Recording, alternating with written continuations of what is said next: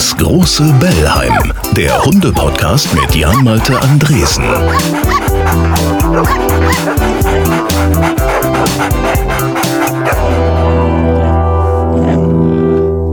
Ja, mach Sitz. Da sind wir wieder. Sonntag, alle zwei Wochen ist Hausbesuch für euch. Herzlich willkommen hier im großen Bellheim. Mein Name ist Jan Malte Andresen. Ich bin Radio- und Fernsehmoderator, aber das tut nichts zur Sache. Hier bin ich Herrchen, hier bin ich Mensch. Toffi ist auch da. Unser Hund hier, komm, ich streichel sie ein bisschen, kann gar nicht genug bekommen. Äh, ich bin noch relativ neuer Hundebesitzer und deswegen gibt's viel zu besprechen, viele interessante Menschen kennenzulernen. Heute wird die Hunderunde, ich sag mal zur Herrenrunde. Heute gibt's gleich zwei Gäste zum Preis von einem. Und so viel kann ich jetzt schon mal versprechen, es gibt viel Erkenntnisgewinn. Es geht zum Beispiel um die Psychologie des Hundemenschen. Wir legen uns gleich auf die Couch bei einem Psychologen, den ihr möglicherweise auch schon mal gesehen oder auch gehört habt. Er ist mit seinen Lifehacks immer wieder im Radio oder auch im Fernsehen, zum Beispiel bei den Kollegen hier vom Sat1 Frühstücksfernsehen. Wie ist das aus psychologischer Sicht einzuordnen, was da passiert? Rolf Schmiel, einen schönen guten Morgen. Schönen guten Morgen. Süchtig nach der Bühne. Ja, es, es gibt ihm einfach den großen emotionalen Kick. Und äh, das braucht man. Es ist schön, wenn es die Bühne ist und nicht irgendwelche anderen Wirkstoffe. Vollkommen richtig. Unsere neue Droge heißt ja Hund, äh, der durchaus auch unerfüllte Sehnsüchte wecken kann. Darüber spreche ich mit Rolf Schmiel, auch darüber, was wir Hundehalter denn für Menschen sind. Und ihr erfahrt, warum es dem Hund besser geht, wenn es uns gut geht. Und dann gucken wir noch bei ihm vorbei. So, herzlich willkommen zu einem neuen TGH aus der Hundetagesstätte. Ich muss mal gerade die Schäferschweine bremsen. Tempo! Zweiter Gang. So klingt der Dirk im Internet. Er ist sowas wie ein Dogfluencer, meldet sich mit YouTube-Videos aus seiner Hundeschule mit wirklich nützlichen Tipps. Und er muss es wirklich wissen, denn es gibt Wochen, da hat er Kontakt zu, sage und schreibe, 500 Hunden. Denn Dirk ist auch Chef einer Huta, einer Hundetagesstätte. Das muss ich auch erst lernen, dass es sowas gibt.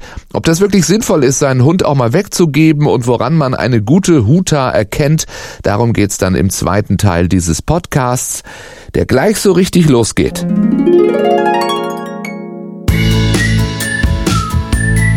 Das große Bellheim wird präsentiert von Mr. Fred. Das ist Hundefutter wie selbst gekocht. Umweltfreundlich verpackt im Tetrapack. Riecht gut, schmeckt gut und tut gut. Mit Zutaten in Lebensmittelqualität. Frisches Fleisch, frisches Obst und Gemüse, energieliefernde Kohlenhydrate und wertvolle Öle mit Omega-3 und 6. Bereit für besseres Hundefutter? Dann bestell deiner Fellnase jetzt die Probierbox.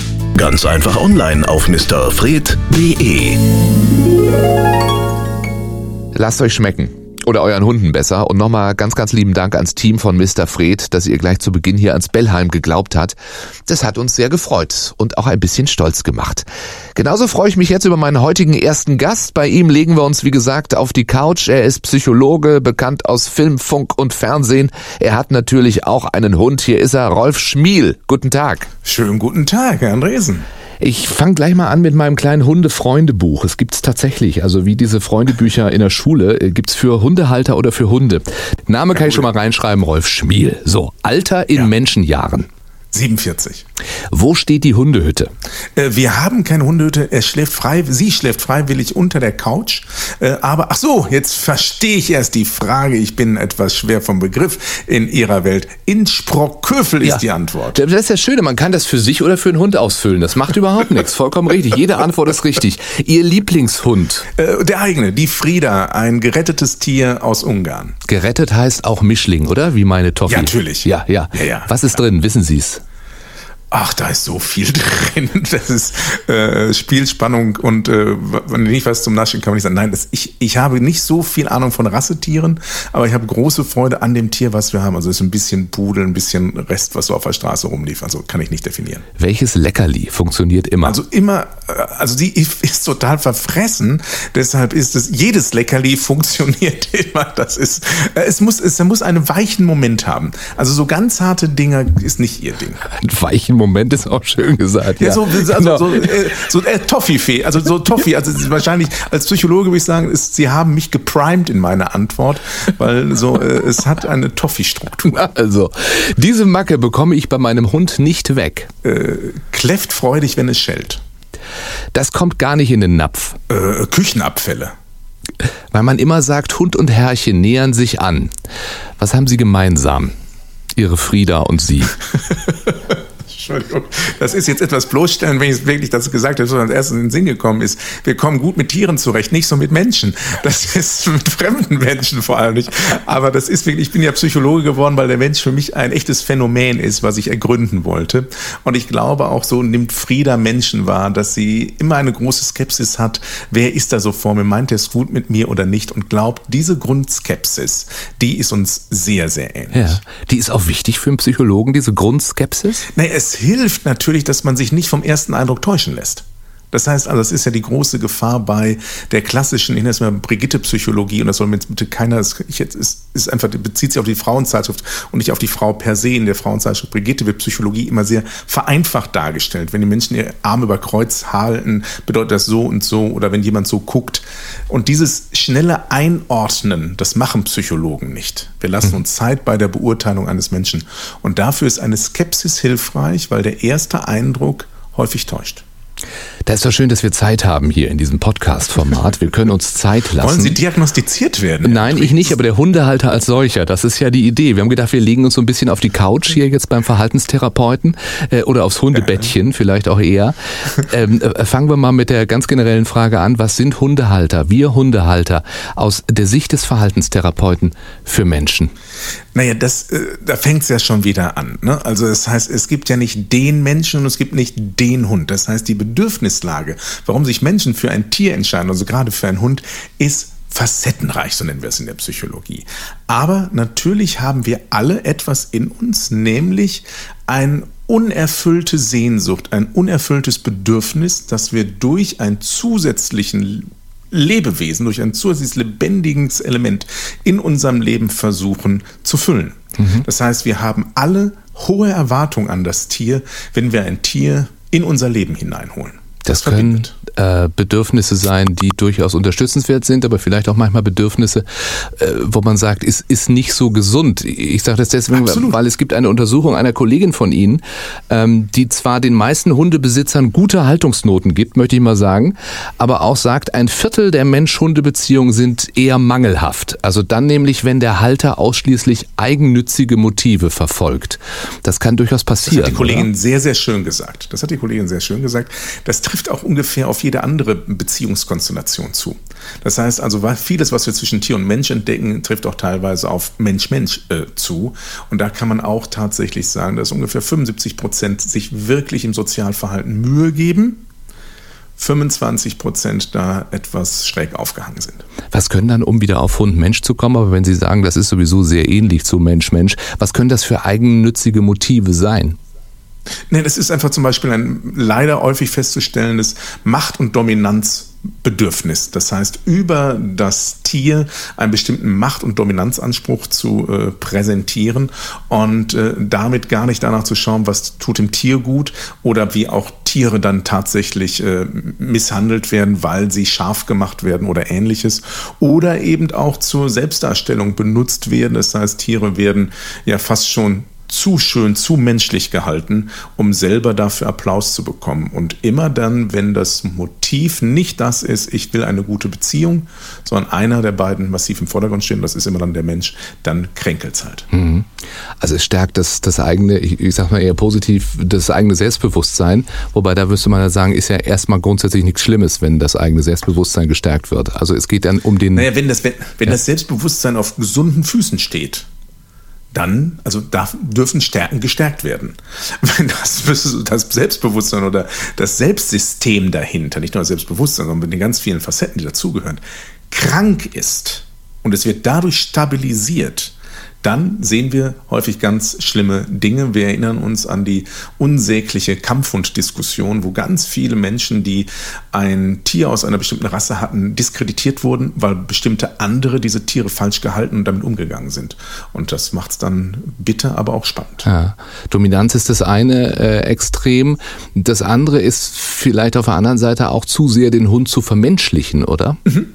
Ja, ja, klar. Das ist also immer dann, wenn der Hund, also umso größer das, das Sehnsuchtsloch, das Bedürfnisloch da ist, umso größer wird die Gefahr, dass das Tier in eine Rolle hineingebracht wird, das dem Tier nicht gut tut und langfristig auch nicht dem Menschen. Also der, der Hund ist kein wirklicher Partnerersatz und ist auch kein Kinderersatz, sondern ein Hund ist ein Hund. Und dieses, diese Grundidee zu vermitteln, das ist teilweise, glaube ich, für viele Hundetrainer, die mit Tieren und Mensch arbeiten, ein extremer Anspruch. Aber es ist schwierig, oder? Ich weiß nicht, wie es Ihnen mit Ihrer Frieda geht. Also äh, wir, wir, haben unsere Toffee jetzt äh, ja, ein paar Monate. Ähm, Kinder aus dem Haus, äh, meine Frau und ich freuen äh, sich, dass sie, dass freuen sie jemanden uns, dass haben. genau, das ist das eine. Und jetzt, dass aber wieder ein anderes da ist. Äh, Nachbar sagt, das letzte Kind trägt Fell, war seine erste Reaktion. Das sagt man ja gerne mal und das stimmt auch. Und dann ist man schnell dabei und sagt so, das ist auch ein bisschen wie ein, wie ein äh, Kind. Klar darf, äh, darf die im, im Bett schlafen und äh, Grenzen werden nicht aufgezeigt und wird verwöhnt bis zum geht nicht mehr. Also wie, wie stelle ich es an, da wirklich eine natürliche Grenze zu finden? Da, da, stellen sie gar nichts mehr an. Sie sind schon verkorkst durch die ganze Zeit. Ich hab's gewusst. Ich hab's gewusst.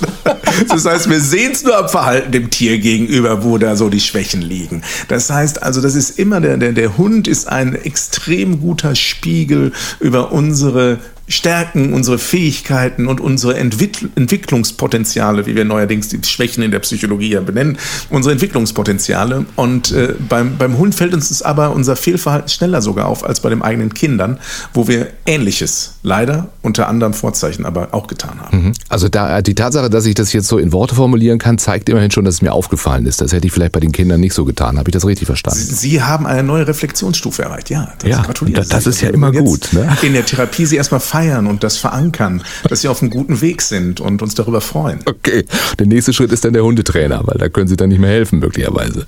Das sowieso, ja, klar. Aber das ist dann aber trotzdem wird trainiert ja auch der Hundetrainer. Eigentlich heißt der ja auch völlig falsch. Ne? Das ist ja Menschentraining mit Begleittier. Ne? Das heißt also. Absolut, ja. ja stimmt. Da habe ich in Folge 1 mit dem Hundetrainer geredet, der hat genau das gesagt. Also, dass er in Wahrheit ist er ja der, der Herrchen-Frauchen-Trainer. Ja, ja, es äh, verkauft sich nur so schlecht. Ähm, weil wir wollen ja, wir glauben ja immer, der andere ist schuld. Also es ist genauso, ist, ist ja genauso, wenn sie, wenn, wenn, wenn Eltern zu einer Erziehungsberatung gehen. Da geht es nicht um die Kinder, da geht es immer um die Fehlverhalten der Eltern. Und das ist das Lustige daran. Also halten wir fest, das Ideal ist gerne auf das Tier fixiert sein, aber nicht als gleichberechtigten Partner sehen, oder? Ja, fixiert. Also, man dem Tier angemessene Aufmerksamkeit entgegenbringen, aber trotzdem auch anderweitig ein erfülltes Leben haben. Das heißt, wenn das Tier zur Fixierung wird, das ist das gleiche wie bei jedem Hobby, bei jeder Sache, wenn wir nur eine Lebensalternative haben, die unser Leben erfüllend und oder unsere Freizeit erfüllend macht, dann sind wir in der Gefahr, uns abhängig von dieser Struktur zu machen.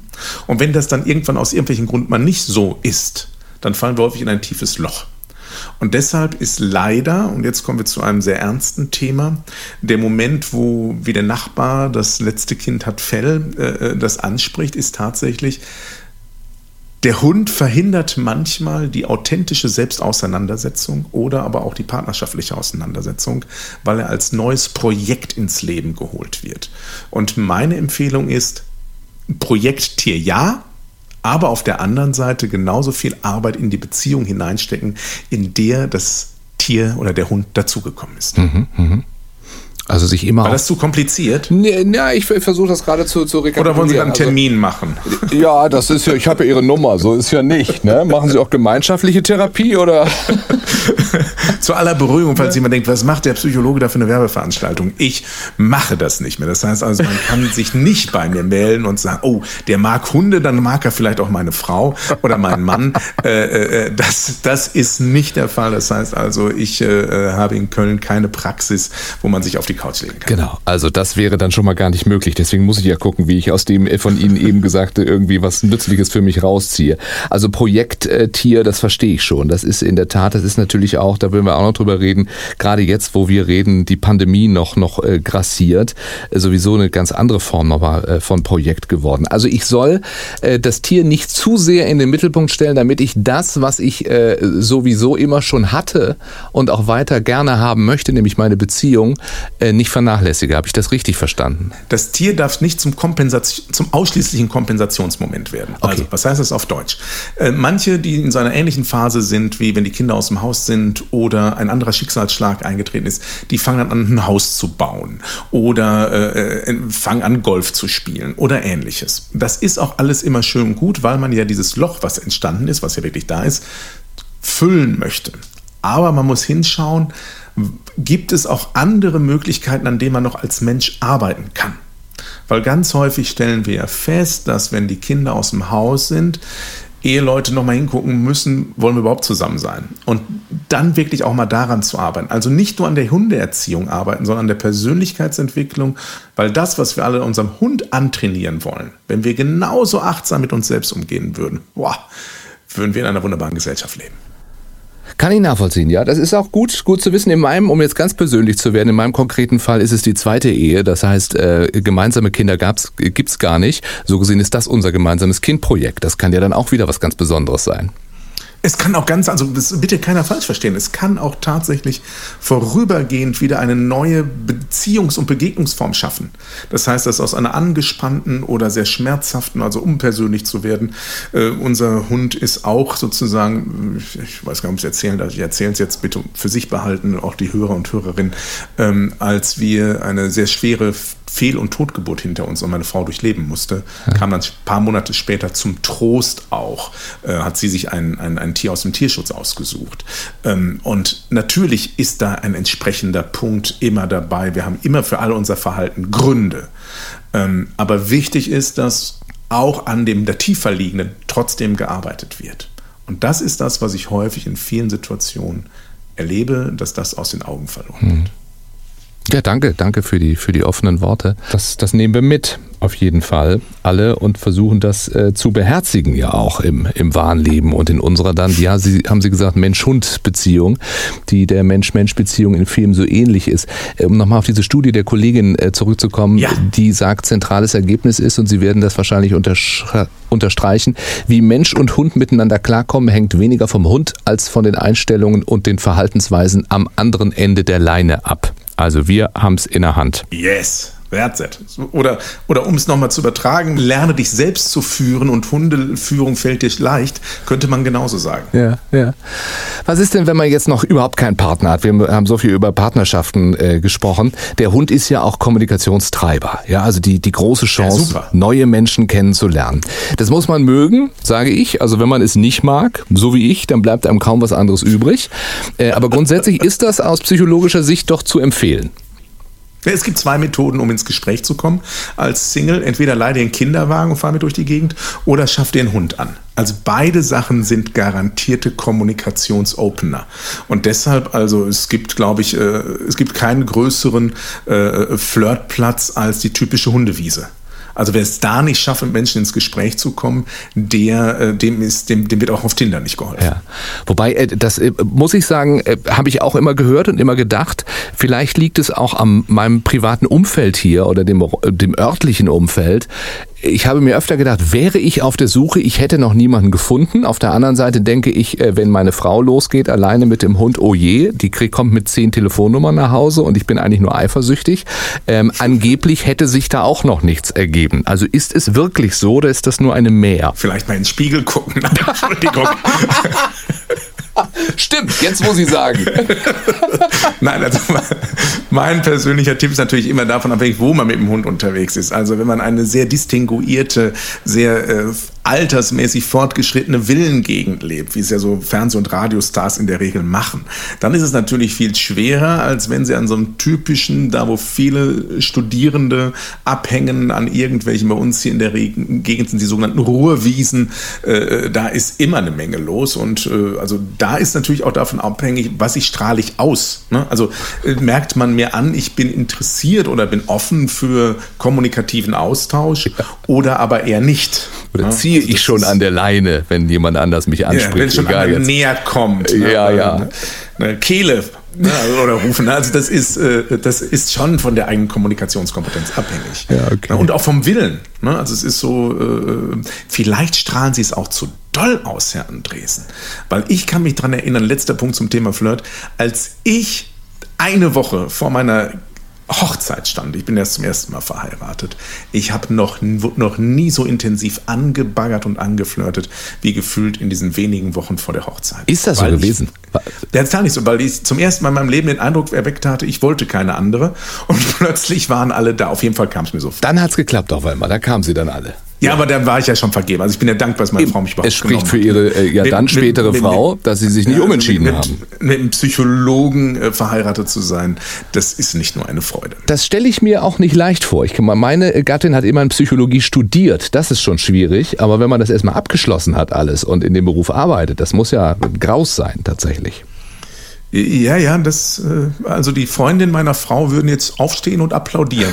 Ja, es ist, Andererseits, das ist dann meine Erfahrung tatsächlich, man lernt sehr viel über sich selbst und das kann einem ja auch sehr helfen. ne? Also so ist ja dann auch nicht. ja, also ich, ich glaube, ich, äh, ohne jetzt irgendwie Werbung machen zu wollen für meine Partnerschaft, also es gibt, glaube ich, Gründe, warum wir seit über 24 Jahren zusammen sind.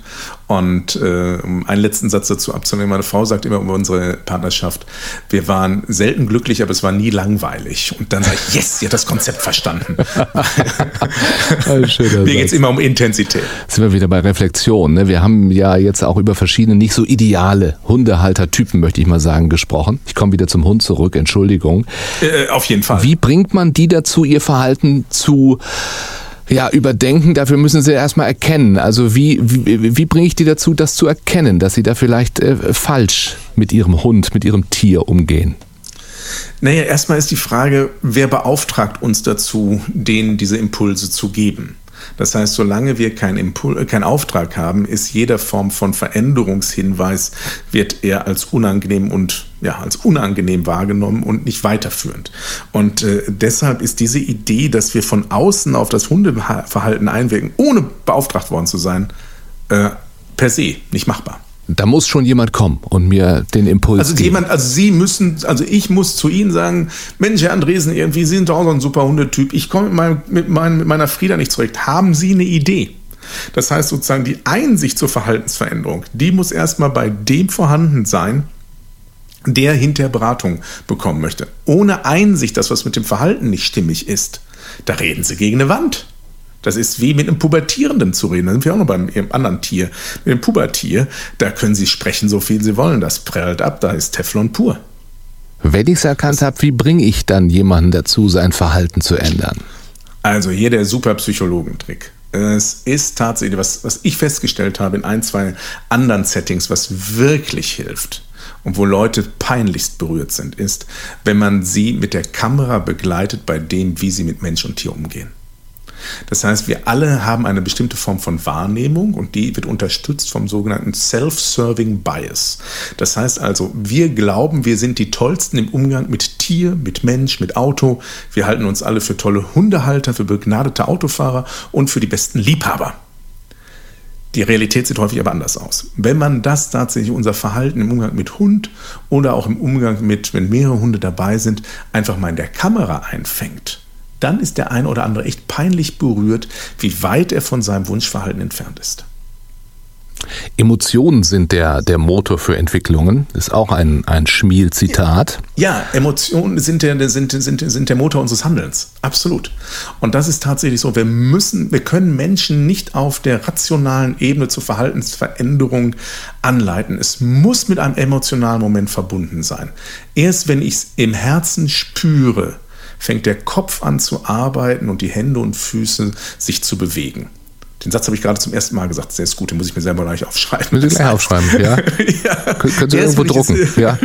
Das, das ist, ist auch mehr als Sat 1. Das ist schon WDR eigentlich, Herr das, Schmiel. ist, das ist schon WDR-tauglich. Ja, das, das beruhigt mich. Ich bin auf einem guten Ja. Weg. Irgendwann wird es doch nochmal die ARD. Mensch. So, also. Und entstanden das- in diesem Podcast. Ja, erst wenn das Herz berührt wird, sozusagen, fängt der Kopf an zu arbeiten und dann irgendwann Hände und Füße sich zu bewegen. Und da ist ganz viel Wahres dran. Wir wissen aus allen Untersuchungen, wenn das, wenn die Emotionen nicht mitschwingen, wenn es keine emotionalen äh, Push gibt, können Sie jemanden Dinge erklären, so gut wie Sie wollen.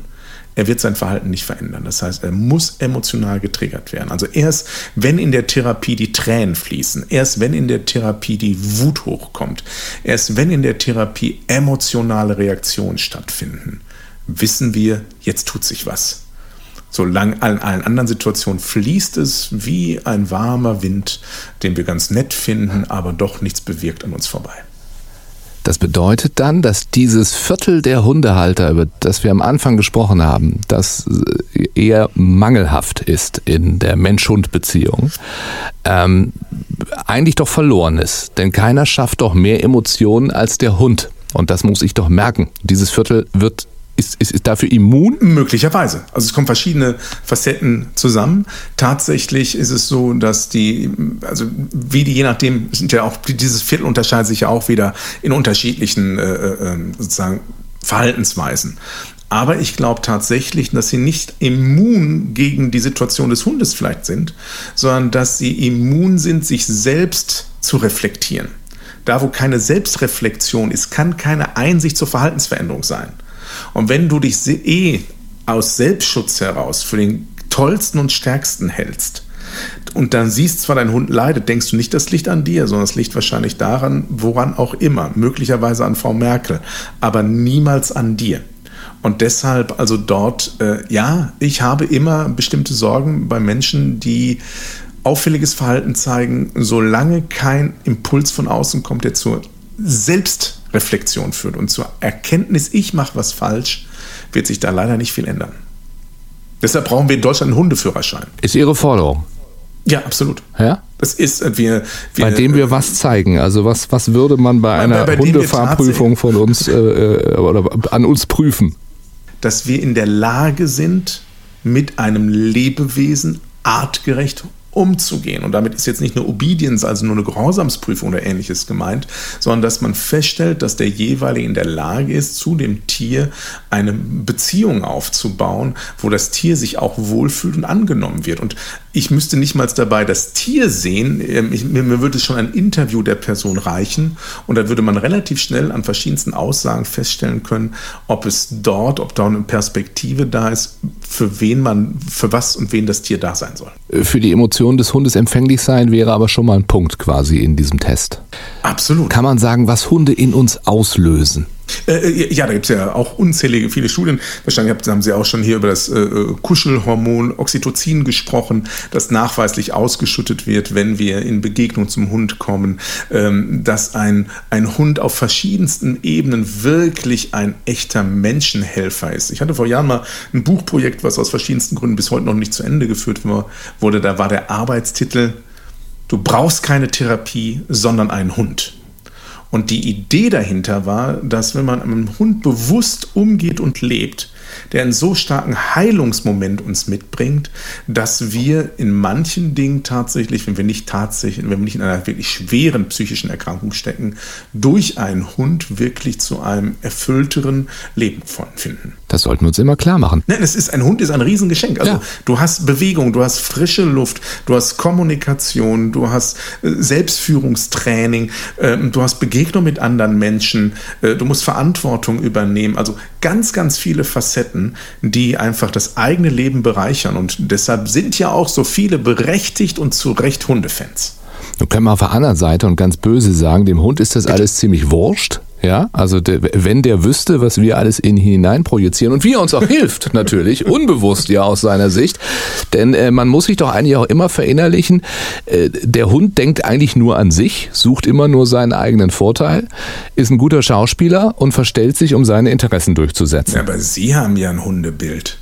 Also muss man ja sagen, das ist ja, sie gehen ja vom Schlimmsten bei dem Tier aus. Nein, in Wahrheit möchte ich jedes Mal davon ausgehen, dass dieses Tier absolute Liebe empfinden kann und alles, was es mir zeigt, ist natürlich pure Liebe, mir gegenüber und auch nur mir gegenüber.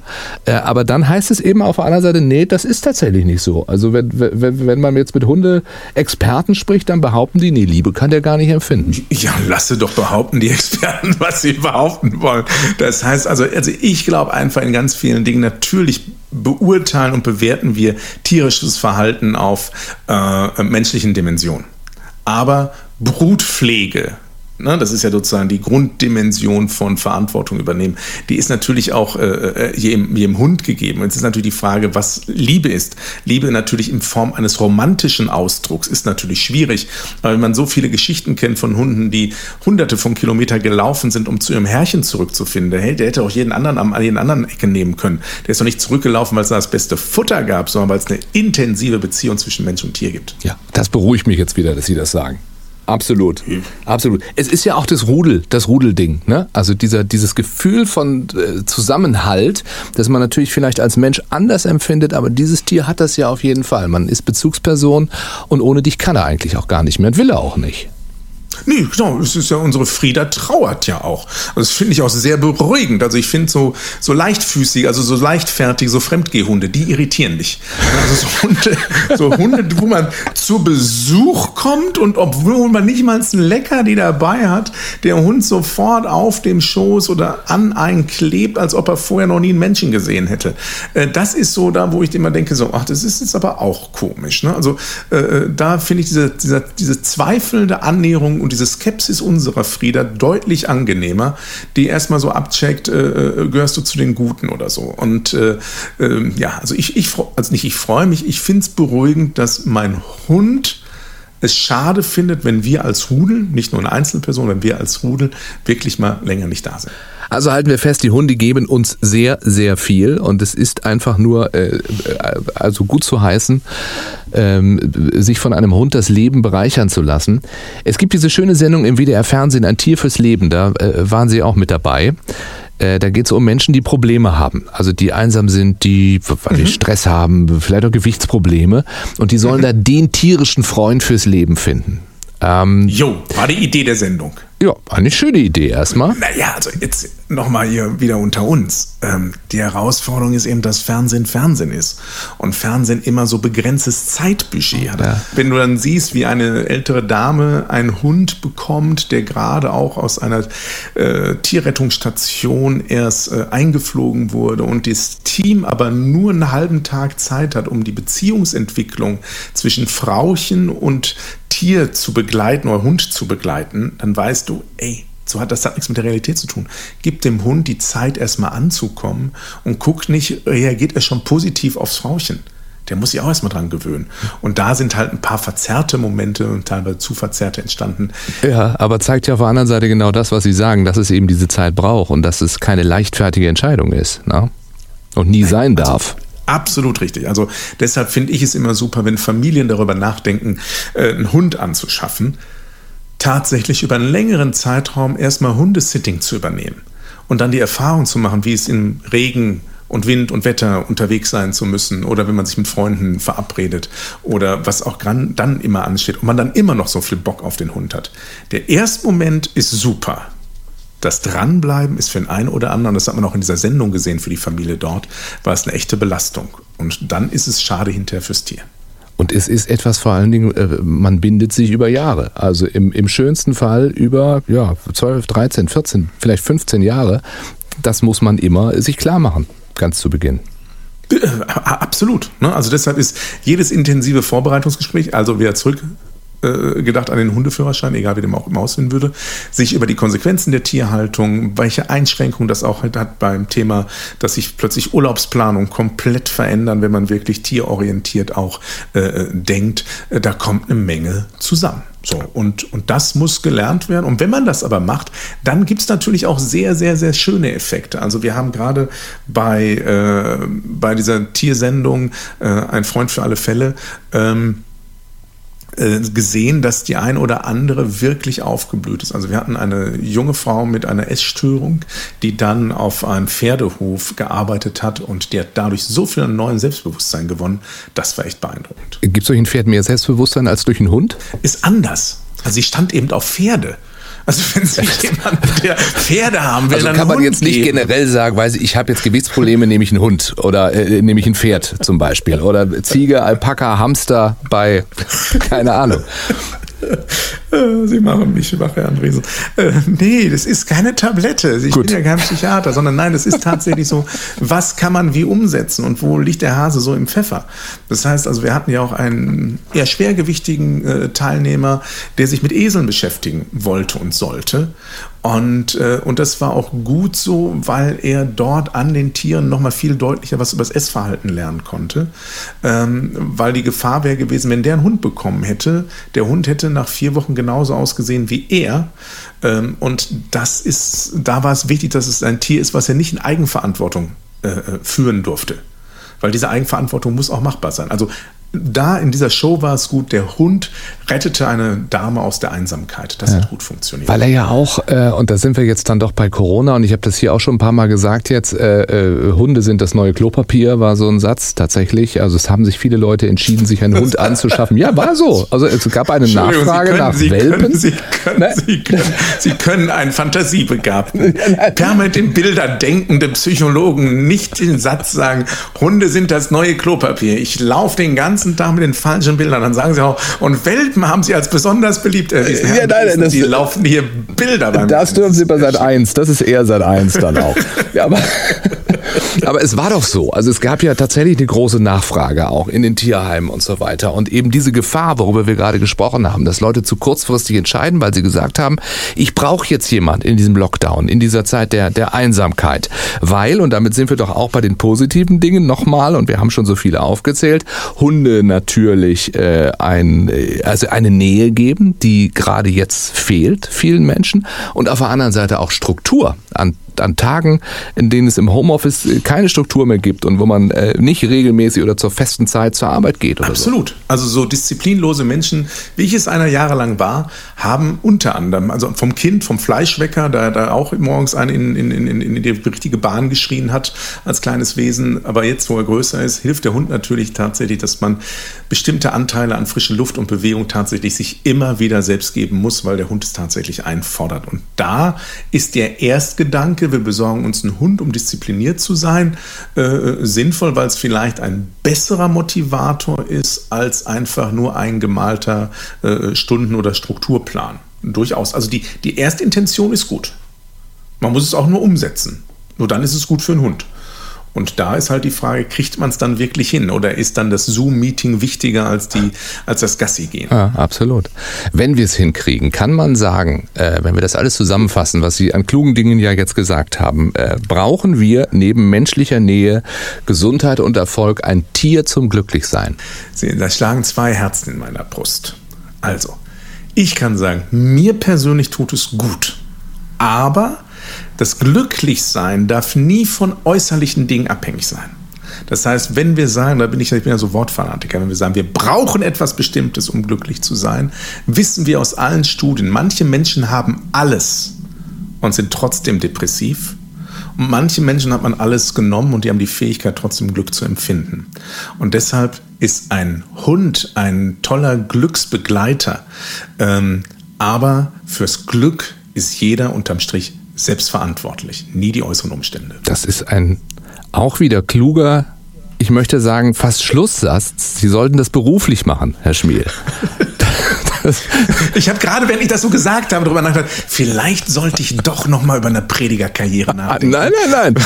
nein, nein, nein aber nein, ich bin da, bin da wirklich 100% von überzeugt, weil immer dann, wenn wir glauben, im Außen liegt das Glück, wenn ich erstmal den Hund habe, wenn ich erstmal den Sportwagen habe, wenn ich erstmal die neue Karrierestufe habe, wenn ich erstmal mein Haus auf Ibiza habe, scheiß drauf, darauf kommt es nicht an. Wenn du erstmal gelernt hast, dich selbst anzunehmen, Mitgefühl für dich zu haben und dich mit dir in der Stille freuen zu können, dann bist du dem Glück ein Stück näher gekommen. und dann wird der Hund auch eindeutig mehr Vergnügen an dir haben. Genau, das ist ja das Tolle. Wir haben die Verantwortung, uns selbst glücklich zu machen, das nicht aus einer egoistischen oder narzisstischen Motivation heraus, sondern wirklich aus einer Selbstfürsorge heraus. Und wenn es uns gut geht, geht es dem Hund gut. Wenn das Herrchen oder das Frauchen permanent schlecht drauf ist, dann fühlt sich der Hund auf Dauer auch unwohl und entwickelt auch psychische Macken. Und deshalb ist es so wichtig, sorge für dich im wirklich wertschätzenden We Art und du wirst erleben, dass um dich herum die Welt wirklich ein bisschen sonniger wird. Nicht, weil die Welt plötzlich sonniger ist, sondern weil du einfach mehr ausstrahlst und das, was du ausstrahlst, reflektiert dann irgendwann auf dich zurück und dann denkst du plötzlich, wow, läuft. Und der Hund läuft auch. Perfekt. Rolf Schmiel, ich weiß, Sie haben vielen Menschen sehr geholfen dass das in dieser Podcast-Welt auch noch möglich ist. Ähm, ich möchte zum Ende mit Ihnen gerne noch über eine ganz besonders fiese Hunderasse sprechen. Äh, wir haben nämlich eine kleine Rubrik äh, zum Schluss. Wir äh, gehen Hunde-Redensarten auf den Grund. Lösen. Die Frage der Woche. Und diese Rasse wird Ihnen in keinem Tierheim angeboten. Äh, kein Tierschutz kümmert äh, sich um sie, aber jeder kennt sie. Es ist der Schweinehund. Der innere natürlich. Ja. Ja. Ähm, wie man den besiegen kann, das erzählen Sie in einem anderen Podcast, Fernsehsender, in einem Buch oder wo auch immer. Aber wissen Sie, warum wir das sagen? Den inneren Schweinehund besiegen. Woher dieser Begriff kommt? Jetzt bin ich so dankbar, dass ich in diesem Podcast bin und das endlich auch lernen kann. Nee, ich habe wirklich, wenn ich jetzt bei dem schon häufig erwähnten Sender bei Genial daneben sitzen würde, müsste ich genauso rumstottern wie die Kollegen. Nein, ich weiß es nicht. Lösen. Ich kann Ihnen sagen, das Wort Schweinehund kommt aus der Jagdsprache. Als man im Mittelalter auf Wildschweinejagd ging, da setzte man die sogenannten Sauhunde oder Schweinehunde ein. Die sollten eben das Wildschwein hetzen, verfolgen, bis es dann müde wurde, um äh, es dann festzuhalten. Das ist der Schweinehund oder der Sauhund. So, und dann äh, hat sich das so ergeben. Also irgendwann hat man gesagt, äh, bissige Menschen nennen wir so. Schweinehund Anfang des 19. Jahrhunderts war ein Schimpfwort. Also da äh, Ja. ging es um Menschen mit niedrigsten Motiven. Dann kamen irgendwann die Trainer und die Sportlehrer vor allen Dingen. Da ging es um die Überwindung von Faulheit und mangelnder Disziplin. Und heute wissen Sie, geht es ja nicht nur äh, um den Sport, sondern äh, immer um das, wenn uns etwas nicht besonders leicht fällt oder viel Willenskraft fordert und man ohne Rolf Schmiel eigentlich nicht mehr rauskommt aus dieser Spirale. so ist es. Viel mehr kann ich Ihnen dazu gar nicht Sie sagen. dürfen meinen Werbetrailer demnächst einsprechen. Das hat sich sehr, sehr gut an. Willst du viel? Hör den Schmiel. Rolf Schmiel, vielen, vielen Dank. Herr Andresen, es war mir ein Fest. Ich freue mich, dass wir demnächst auf uns auf einer Hundewiese treffen und ich Ihnen noch ein paar Flirt-Tipps geben darf. Da könnte ich mich dann revanchieren. Ja, ich bin der, der jedem Gespräch aus dem Weg geht. Dem nächsten gehe ich garantiert nicht aus dem Weg. Äh, der Huter Dirk kommt gleich, aber wir packen natürlich auch wieder was auf Toffis Playlist. Die gibt's ja bei Spotify. Da sammle ich alle Songs, die irgendwas mit Hunden zu tun haben. Und weil wir gerade auch darüber gesprochen haben, dass der Hund vielleicht eine gewisse Lücke füllen kann, passt das hier ganz gut. Die wunderbare Band Tomte aus Hamburg und warum der Sänger den Hund den meisten anderen Menschen vorzieht. Ich und mein Hund, wir mögen zusammen gehen, da vorne könnte etwas passieren. Wir bleiben stehen, ich ziehe deine Anwesenheit den meisten Menschen vor. Du trägst immer eine Leine und das nur wegen mir. Ja, Mensch-Hund-Beziehung hält länger als vier Jahre. Endlich einmal heißt der Song, pack ich auf die Playlist. Endlich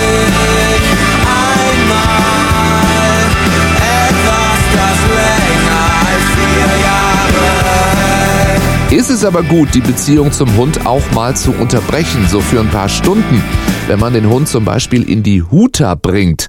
Das war für mich auch eine neue Erfahrung, dass es sowas überhaupt gibt, eine Hundetagesstätte. Eine recht große, gar nicht weit von mir, hier im Kölner Umland. Dirk, Baujahr 81, sagt er selber, ist Hundetrainer, hat eine Hundeschule und leitet die Huta Stadtfälle. Und nicht nur das, er macht jede Menge wirklich ganz tolle Videos in seinem YouTube-Kanal. Dirk, schönen guten Tag. Ja, guten Tag, hallo. Ich möchte mal sagen, du bist sowas wie äh, Bibis Beauty Palace im Hundebereich, wenn ich mir deine Follower angucke. Also nichts mit Make-up, aber äh, 20.000 noch was Follower bei YouTube alleine. Das ist für eine, äh, ich sag mal, das ist nicht despektierlich gemeint, eine regionale Hundeschule äh, schon, schon eine ganze Menge. Also du machst da sehr viel, sehr richtig. Was machst du da im Netz alles, für die, die es noch nicht gesehen haben? Ähm, also wir haben einen YouTube-Kanal und ich habe ursprünglich damit angefangen, für meine Kunden so kurze Wissensvideos ähm, aufzunehmen. Ähm, weil äh, es Fragen gab, die immer wieder vorkamen im Welpenkurs. Was mache ich hier? Was mache ich, wenn das passiert? Oder ähm, wie lange darf mein Welpe spazieren gehen? Solche Fragen kommen halt immer wieder. Und ähm, so hat es angefangen, dass ich gesagt habe, ich habe keine Lust, das immer wieder zu erklären. Und manchmal passt es auch zeitlich nicht. Ich mache dafür ein Video und kann meinen Leuten sagen, schaut euch das und das an. Da habe ich es erklärt. Es geht gerade nicht anders. Und ähm, ja, daraus ist mittlerweile eine, ähm, ein YouTube-Kanal erwachsen, der über 400 Videos drin hat knapp 300 Lernvideos, dann gucken wir uns gewisse Rassen an und, und beurteilen die mal ein bisschen ehrlicher und nicht so, wie es im Internet steht.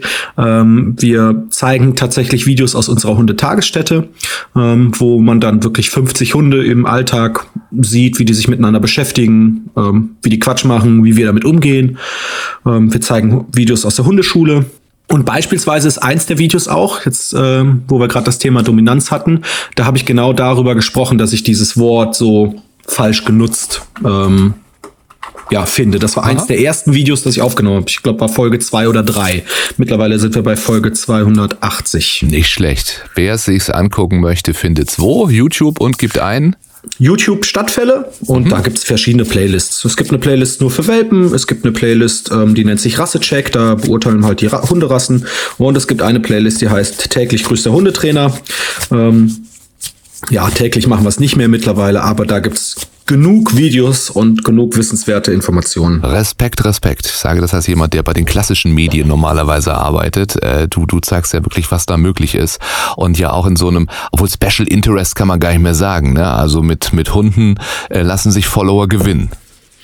Ja, also es ist mittlerweile ja so, dass jeder, ich glaube, über jeder vierte Haushalt mittlerweile einen Hund zu Hause hat und ähm, gerade viele junge Paare ähm, erstmal den Weg über ein Haustier gehen und meistens ist es dann der Hund, statt dass es das Kind wird. Und ja, es gibt mehr als genug Nachfrage. Das stimmt. Okay, wohl. also junge Paare, bei uns ist eher andersrum. Das letzte Kind trägt Fell, sagt man ja gerne das so. Letzte das und das erste, genau. genau, genau. Äh, so, und dann reden wir über die Huta. Die gibt's tatsächlich auch. Das machst du eine Hundestagesstätte. Und wenn wir jetzt das junge Paar oder eben auch das ältere Paar nehmen, ähm, korrigier mich, ist es so, die wollen auch mal ein paar Stündchen für sich haben. Denn so ein Hund nimmt sehr viel Zeit in Anspruch und möchte eben, ich möchte jetzt nicht sagen dominant, aber doch immer äh, sich im Zentrum sehen. Und äh, bei dir kann man den Hund dann auch mal parken oder was ist der Grundgedanke? Ähm, ja, das ist es tatsächlich nicht ganz. Ähm, eine Hundetagesstätte ist nichts anderes wie eine Kindertagesstätte auch. Also ähm, die meisten unserer Kunden sind Personen, die einfach ihren Hund betreuen lassen müssen oder betreuen lassen wollen, während sie arbeiten sind. Ähm, dann gibt es natürlich noch einige, die, ähm, wo, wo die Hunde zur Sozialisation kommen, weil die einfach möchten, dass die, dass die lernen, mit Hunden umzugehen. Ähm, es gibt auch Kunden, die sagen, ich möchte einfach nur, dass der zwei Tage die Woche mal richtig toben und spielen kann. Ich brauche das eigentlich nicht. Aber die allermeisten geben ihren Hund während der Arbeitszeit ab, bringen ihn also vorher, bevor sie zur Arbeit fahren, zu uns und holen ihn dann abends wieder ab. Also es ist tatsächlich eher die Arbeitszeit, denn äh, wir haben äh, sofort geguckt, was heißt sofort, aber so nach den ersten vier, fünf Wochen gedacht, mal so einen Abend, so einen Samstagabend mal für uns mhm. haben. Ähm, das wäre schön. Es gibt keine Hutas, die am Wochenende aufhaben. Genau, also in den allermeisten Fällen, ähm, es gibt sicherlich auch welche, die, die am Wochenende aufhaben, aber in den allermeisten Fällen betrifft es halt Arbeitstage, ja, Wochentage, Montag bis Freitag.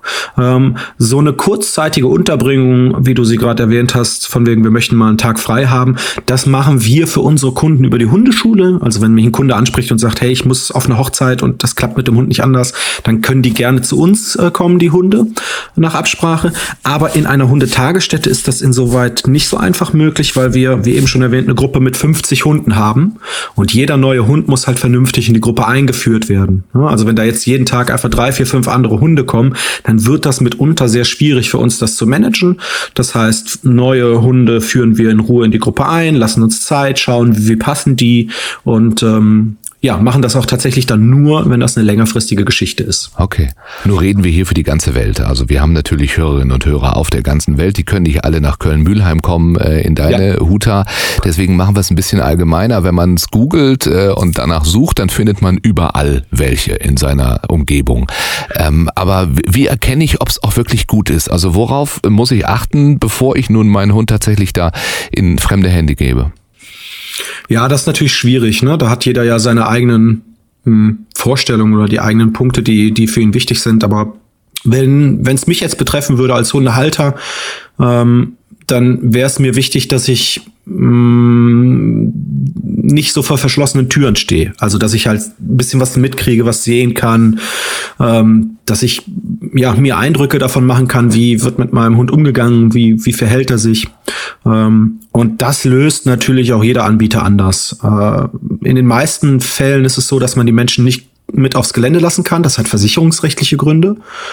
Ähm, so dass wir uns halt dazu entschieden haben, wir möchten aber trotzdem tr sehr transparent damit umgehen und deshalb gab es halt diese Videos. Die Leute können gucken, was ihre Hunde machen über Tag, ähm, weil einfach ein dauerhafter Live-Feed mit einer Live-Kamera nicht nicht möglich ist ähm, aufgrund der ja, der Lage. Wir haben da einfach so schlechtes Internet. Ja, aber das gibt's und, auch. Also, dass du, weiß ich nicht, dich dann übers Internet irgendwie einwählen kannst ja. und dann schauen kannst, wie es da aussieht im Gehege. Oder? Ja, ja, das weiß ja. ich. Es gibt, es gibt tatsächlich Hundetagesbetreuung, die, die dann so eine ähm, Live-Webcam haben, die dann am Tag halt da überträgt.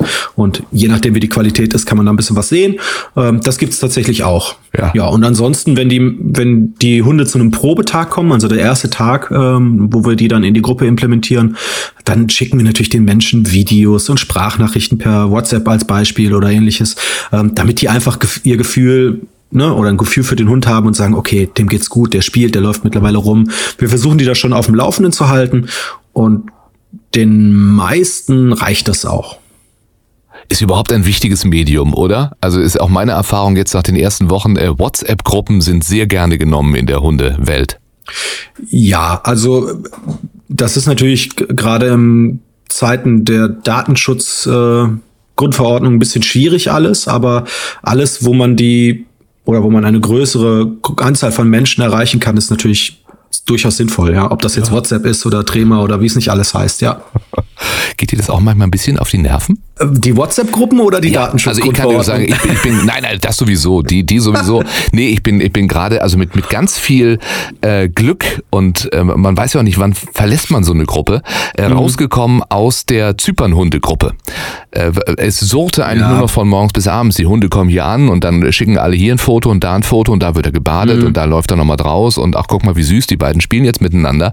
Du kommst ja gar nicht mehr, es sucht auch immer an meinem Handgelenk. Du kriegst ja. keine Ruhe mehr. Ich bin also aus dieser Gruppe ausgeschieden, bin jetzt aber hineingekommen in die WhatsApp-Gruppe unserer Hundeschule, wo es eigentlich nur darum geht zu sagen, pass auf, Samstag 12 Uhr treffen wir uns da und da. Mhm. Aber unter der Woche auch, guck mal, äh, wie süß er badet, wie süß er spielt, schau mal, ist er nicht niedlich. Man kommt nicht mehr raus aus dieser, ja, dieser also, Welt. Dann einen kleinen Tipp für deine Hundeschule. Man kann diese Gruppen äh, moderieren. Also das machen wir auch. Wir haben natürlich auch ähm, Gruppenchats für, für unsere Hundeschule und da sage ich ganz klar, äh, bitte, ihr könnt euch gerne austauschen, ihr könnt gerne Fragen stellen, dafür ist es da. Aber ich will nicht zu Ostern und Weihnachten ständig singende Schlümpfe oder sowas haben. Das braucht keiner. Ähm, erfahrungsgemäß hast du schon recht, äh, gerade wenn es so in den Bereich ähm, Tierschutz geht, ohne das jetzt irgendwie despektierlich oder negativ zu meinen, ist halt das Herz ganz häufig der Entscheidungsträger. Ja, und dann wird halt jede Kleinigkeit, guck, jetzt geht's ihm so gut ja. und jetzt ne, badet er hier und so. Das ist auch schön, das sollen die Leute auch machen, darum geht's auch. Aber da muss man halt auch eben Verständnis dafür haben, dass man sagt, pass auf, ähm, das ist mir zu viel, ich äh, verabschiede mich dann, viel Spaß euch. Ja, man ist ja selber auch so, ne? da hast du ja schon recht, das Herz ist natürlich dabei und man möchte ja auch äh, selbst immer allen zeigen, guck mal, wie gut das jetzt bei uns hat. Aber bitte nicht in meinem Smartphone. Ähm, zurück äh, zur Huta. Ähm, du hast vorhin schon gesagt, es sind äh, viele, die berufstätig sind, also sagen, ich bringe den, den Hund morgens hin, hole ihn nachmittags ab. Ist das tatsächlich auch so die Hauptklientel, wenn ich dich jetzt frage, für welche Hunde eine Huta geeignet ist? Oder erstmal nicht Hunde, für welche Herrchen, für welche Frauchen eine Hundetagesstätte wirklich geeignet ist? Ähm, ja, das sind natürlich die meisten. Ne? Also ich, ich sag mal, bestimmt 50 Prozent der Leute brauchen einfach eine, eine Betreuung für ihren Hund. Ob das jetzt wegen Arbeit oder wegen was anderem ist, ist ja, sei ja mal dahingestellt. Ähm, aber wir haben auch noch ganz viele andere größere Gruppen. Also es gibt äh, Personen, die hm, zum Beispiel dann auch hm, Mitglieder in der Hundeschule sind oder Kunden in der Hundeschule sind, die das einfach gerne haben möchten, dass der Hund ähm, mal so ein bisschen spielen und toben kann. Das ist ja nichts anderes als so ein Abenteuerspielplatzaufenthalt für den ganzen Tag. Ähm, ähm, dann haben wir tatsächlich Hunde dabei, wo es ganz bewusst darum geht, die wieder zu resozialisieren. Ja, also Hunde, die Schwierigkeiten haben im Artgenossenkontakt, die vielleicht ängstlich oder aggressiv sind, ähm, die kann man in so einer großen Gruppe tatsächlich ganz gut wieder ja ähm, zurücksetzen, in Anführungsstrichen, sodass sie wieder lernen, mit Hunden umzugehen.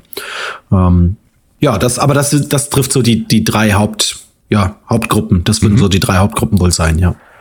Preise, also äh, ein Kita-Platz, äh, es ist so 120 Euro im Monat, da geht's aufwärts, natürlich nach oben kaum kaum Ende. Wie sieht's mit dem Huta-Platz aus? Ja, das ist unterschiedlich. Ne? Also auch da gibt's natürlich verschiedene Preismodelle. Bei uns ist es so, dass wir das staffeln nach Anzahl der Tage pro Woche. Also man kann sagen, okay, ich möchte meinen Hund einmal die Woche vorbeibringen, dann ist es natürlich ein bisschen günstiger und beginnt so bei 80, 90 Euro. Ähm, und wenn man sagt fünfmal die Woche, dann wird es schon deutlich teurer. Dann geht das auch hoch bis 250, 300 Euro. Nun kann man natürlich sagen, und ich glaube, Martin Rütter, der dann auch immer wieder zitiert wird, an dem kommt man ja auch nicht vorbei, der hat das auch mal so sinngemäß gesagt, äh, Huta, ja, schön und gut, aber äh, kann jetzt ja auch keine Dauerlösung sein. Das ist äh, ein Bindungsverlust zwischen Tier und Besitzer. Hm. Was sagst du dazu? Ja, der Martin hat da tatsächlich das Ganze sogar schon ähm, ja, vor einigen Jahren mal deutlich, ja, etwas deutlicher ausgedrückt und hat gesagt, okay, äh, er hält das für den Untergang des Abendlandes. Ähm, ich kann das nicht bestätigen. Also natürlich haben wir Hunde, die ähm, bei uns äh, betreut werden müssen, die jetzt zum Beispiel mich nicht so gern mögen, wie jetzt eine meiner Mitarbeiterinnen oder aber die eigenen Besitzer. Ähm, was wir aber nicht haben, ist, dass wir irgendeinen Hund haben, der nicht gerne von seinem Besitzer abgeholt wird.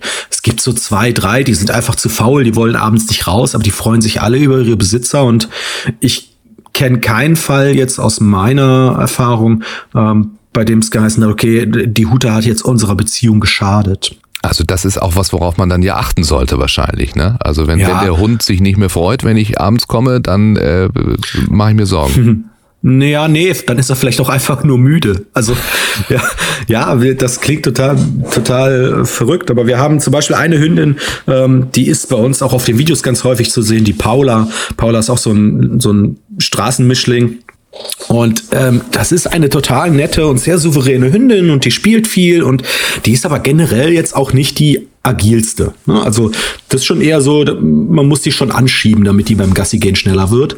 Und ähm, die geht zum Beispiel nie gerne aus der Huta raus. Aber die ist einfach auch völlig fertig abends und die ist generell so, dass man die jedes Mal anschieben muss, wenn es mal ein bisschen schneller gehen muss. Ja. Ähm, es ist so ein bisschen wie im Kindergarten. Es gibt Kinder, die wollen nicht rein und, und heulen. Es gibt Kinder, die sagen ihrer Mutter nicht mal Tschüss und sind gleich drin. Aber in der Regel werden alle gerne auch abgeholt, sind alle gerne auch wieder zu Hause, auch wenn das ein oder andere Kind an der Tür heult, weil es gern weiterspielen würde. Bei den Hunden ist das nicht anders. Ja. Wenn wir bei dem Vergleich bleiben äh, mit, mit Kindertagesstätten, mit Kindergärten, wo äh, wir in den letzten Jahren auch erlebt haben, dass Kinder immer früher äh, dorthin gehen, dass es mhm. Krippenplätze gibt und das natürlich auch wichtig ist für, für Berufstätige, äh, gerade auch Alleinerziehende. Da hört man dann aber auch gerne mal den Vorwurf aus gewissen Kreisen, oh, da lässt du dein Kind aber auch im, im Stich. Also diese Bindung eben, wie wir sie gerade bei, bei Hund Mensch äh, angesprochen haben, ist natürlich gerade bei, bei Kind, äh, Mutter, Vater sehr, sehr wichtig. Wenn mhm. jetzt jemand sagt, wer seinen Hund in der Hute abgibt, der lässt sein Tier im Stich. Äh, was würdest du dem sagen?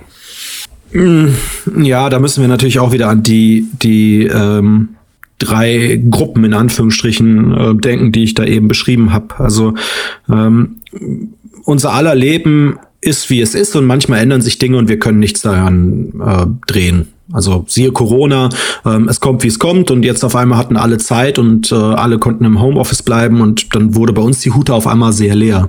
Aber es kann halt auch genau andersrum gehen. Du hast deinen Job und alles klappt und du kannst deinen Hund mit zum Job nehmen und auf einmal verändert sich da irgendwas. Es kommt ein neuer Mitarbeiter, der Angst vor Hunden hat oder du ähm, kriegst einen anderen Arbeitsplatz und kannst deinen Hund nicht mehr mitnehmen. Dann muss es halt auch eine Option für deinen Hund geben. Und in diesen Konstellation halte ich es in den allermeisten Fällen für sinnvoller, den Hund eine gute Betreuung zu geben, als ihn abgeben zu müssen im schlimmsten Fall oder ihn den ganzen Tag alleine zu Hause zu haben. Sagt Dirk, der, ich sag mal, Docfluencer ist das wahrscheinlich, dann nennt man das äh, in diesen Internetwelten, ähm, der Leiter einer Huta und äh, der qualifizierte Hundetrainer. Wie wird man eigentlich Leiter einer Huta? Also hast du irgendwann gesagt, ich bin jetzt der Hundetrainer und jetzt schaffe ich auch einen Ort äh, für eben diesen Austausch, für diese Begegnung der Tiere?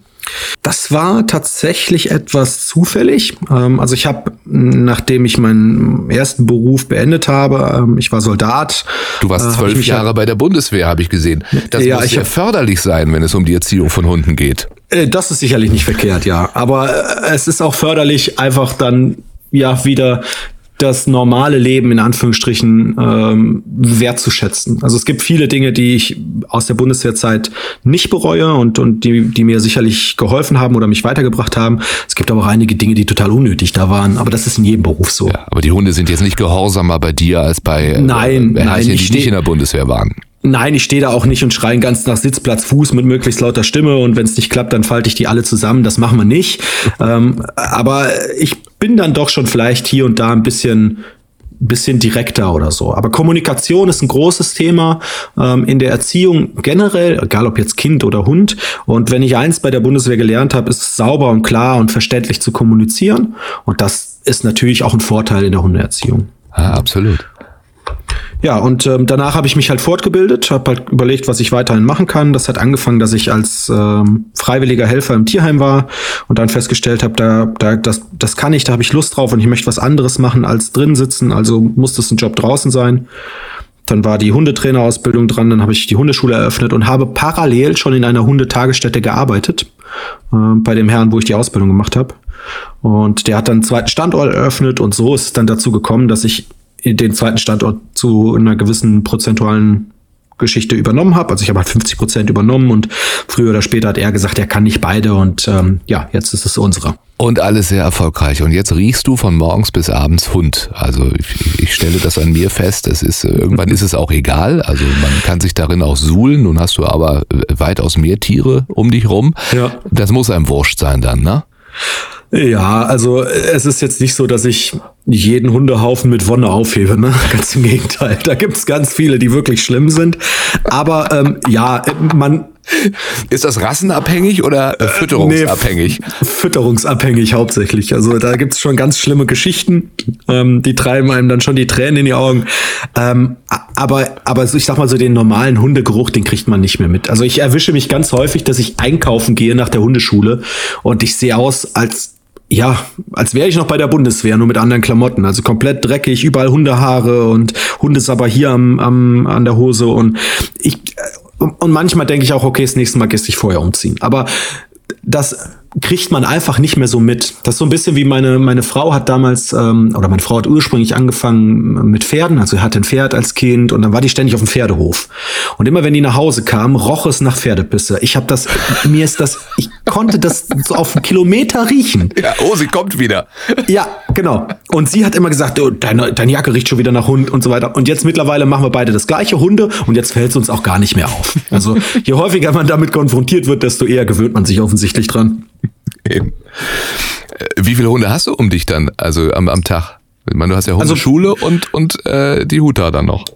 Ja, in der Huta haben wir täglich ähm, bis zu 50 Hunde. Ne, das schwankt natürlich ein bisschen. Jetzt durch Corona waren es ein bisschen weniger. Ähm, das sind äh, 50, die wir da betreuen.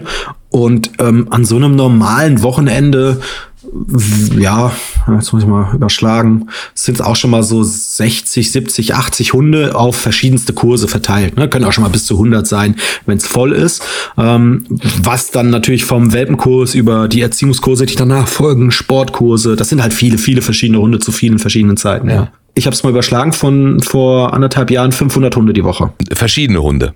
Äh, 500 Hunde den Monat, Entschuldigung. 500 die Woche im- stimmt nicht. also- das wäre ja utopisch. Nein, 500 verschiedene Hunde im Monat, ja genau. Okay, 500 verschiedene Hunde. Das wären dann auch 500 verschiedene Herrchen äh, und Mhm. nochmal 500 verschiedene Frauchen. Da siehst du ja auch von bis tatsächlich. Äh, ja.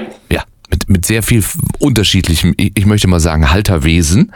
Ähm, es gibt ja diese alte, ähm, diese alte Behauptung, Hund und Herrchen nähern sich an. Äh, Kein anderer könnte das so gut beurteilen wie du. Ist das wirklich so? Also könntest du, ich sag mal so, würdest du jetzt nicht den 500, aber ich würde dir jetzt 10 Hunde hinstellen und 10 Herrchen, Frauchen dazu. Meinst du, du könntest einen Großteil tatsächlich zuordnen? Ah, ich glaube, das würde ich vielleicht sogar hinkriegen, dass ich da ein paar zuordnen kann. Aber wenn mir jetzt einfach nur jemand einen Menschen zeigt und sagt, was hat der für einen Hund, dann wird's schon schwierig. Also, äh, weil das ist tatsächlich sehr ja, abhängig von vielen Faktoren. Also als Beispiel, wir sind hier hingezogen, jetzt nach äh, Hennef ist noch gar nicht lange her. Und hier in der Nachbarschaft ähm, läuft immer eine blonde Frau mit einem ähm, na, wie heißt Mit einem Oh sehr kleinen steht- Hund, lass mich raten. Mit, mit, Mit einem sehr ähm, kleinen Mit einem Trendhund. Yorkshire Terrier. Mit einem Yorkshire Ah, okay. Terrier. Mhm. Also nicht so ganz klein, aber schon ein kleiner Hund. So, und das ist eine junge, blonde Frau mit einem Yorkie, mit schöner Frisur und so. Also irgendwie würde man so sagen, ja, das passt so in dieses Klischeebild so ein bisschen. Ne? Also nicht, dass es das ist, eine sehr nette Person. Und einen Tag sehe ich einen zwei Meter zehn großen Schrank, der sah so ein bisschen aus wie die Mischung aus Arnold Schwarzenegger und äh, Sylvester Stallone. Also das ist ein Riesenkerl mit Ja. dem gleichen Hund. Also es ist halt offensichtlich ihr Partner. Ähm, aber wenn, wenn ich den so getroffen hätte, hätte ich eher gedacht, nee, da passt vielleicht was Größeres, Robusteres dazu. Aber nee, der ist da mit diesem kleinen, schön gestylten äh, Yorkshire Terrier durch die Ja, Straße diese gelaufen. Größenunterschiede sind überhaupt immer Mhm. sehr schön dann tatsächlich auch. Wir, wir haben in der Hundeschule Ja. einen irischen Wolfshund, das ist so ein Hund Oh, für zwölf Personen eigentlich, Ja, sieht sehr lustig Pferd. aus. Ein Pferd, tatsächlich, wo die sagt, das kannst, der muss, der muss ein- eine Weide haben müssen die. wirklich, Hab ich der auch, Hund. ja. Ja, und äh, Besitzer gehen aber dem Hund gerade mal, ich möchte sagen, gefühlt über den Kopf. Viel größer sind die Ja. nicht. Das, äh, das gibt es. Also wir haben in der Hundetagesstätte, also man kann ja unsere Videos auf YouTube sehen, ne? Da gibt's halt diese Huta-Playlist und da rennt der Kalle ständig rum. Der Kalle ist so einer, der ganz, ganz häufig in den Videos zu sehen ist. ist ein riesengroßer Berner äh, äh, Sennenhund. Ist ein ganz netter Kerl, ein bisschen doof ist er, wie halt Berner Sennenhunde oftmals so sind. Aber ist ein lieber Hund. Und der wiegt weiß ich nicht, irgendwo zwischen 50 und 55 Kilo wahrscheinlich. Das ist ein riesengroßer Kerl.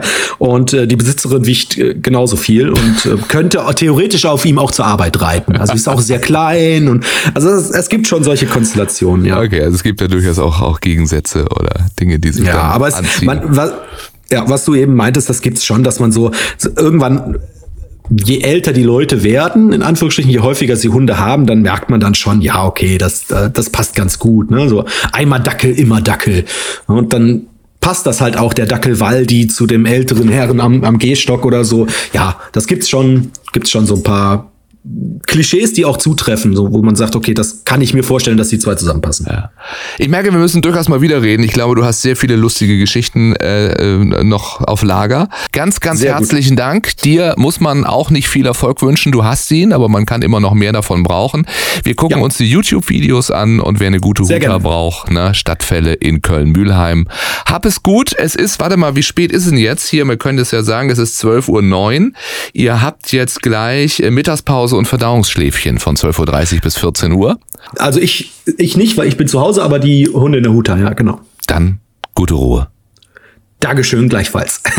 Ja, das war's für heute. Frauchen lässt ganz lieb grüßen. TV-Hundetrainer Marc Lindhorst auch. Wir haben so viel geredet heute, deswegen haben wir uns die Fragerunde mit Marc fürs nächste Mal aufgehoben. Also wenn ihr Fragen habt an ihn, einfach bei Insta schicken. Äh, Das große Bellheim heißt unser Account da. Oder ihr mailt über unsere Homepage bellheim.online. Da findet ihr mehr Infos zu dieser Folge. Es gibt auch Links zu Dirks Videos und es gibt Toffis Playlist. Und da kommt jetzt noch ein Song drauf, äh, der Hundesong von den Bee Gees, Dogs, 1974 erschienen. Äh, Alle Bee Gees waren Hundemenschen, habe ich gelernt. Robin Gibb zum Beispiel, äh, der hat angefangen mit einem Irish Setter. In seinen letzten Jahren war der irische Wolfshund Ollie an seiner Seite. Und es gibt eine wirklich ganz bewegende Erzählung von Robins Witwe Dwina, die kurz nach Robin Gibbs Tod erzählt hat, Ollie, der Hund, der hat geahnt, was mit seinem Herrchen passiert. Robin Gibb hat ja Jahre mit dem Krebs gekämpft und kurz vor seinem Tod, da hat Olli geheult, wie Dwina noch nie einen Hund hat heulen hören. Wie gesagt, als hätte er gewusst, was da bald passieren wird. Und es gibt auch ein ganz bewegendes Foto, das verlinke ich euch auch auf äh, bellheim.online. Da sieht man den Sarg mit Robin Gibb auf einer weißen Kutsche, gezogen von zwei schwarzen Pferden und gleich dahinter mit wirklich gesenktem Kopf Olli, der irische Wolfshund. Hier sind sie, die Bee Gees und Dogs in voller Länge auf Toffis Playlist. Ich sag Tschüss, äh, gebt Pfötchen, äh, macht Platz. Bis zum nächsten Mal.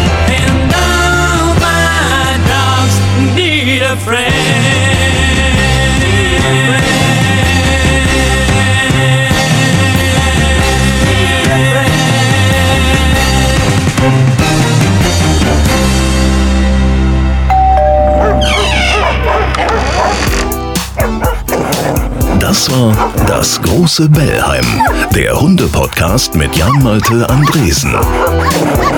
Dieser Podcast wurde euch präsentiert von Mr. Fred. Hundefutter wie selbst gekocht. Umweltfreundlich verpackt im Tetrapack. Mehr Infos auf mrfred.de. Da bekommt ihr auch die Probierbox. Freihaus mit Gratisversand. Bis zum nächsten Mal in diesem Podcast, sagt Mr. Fred.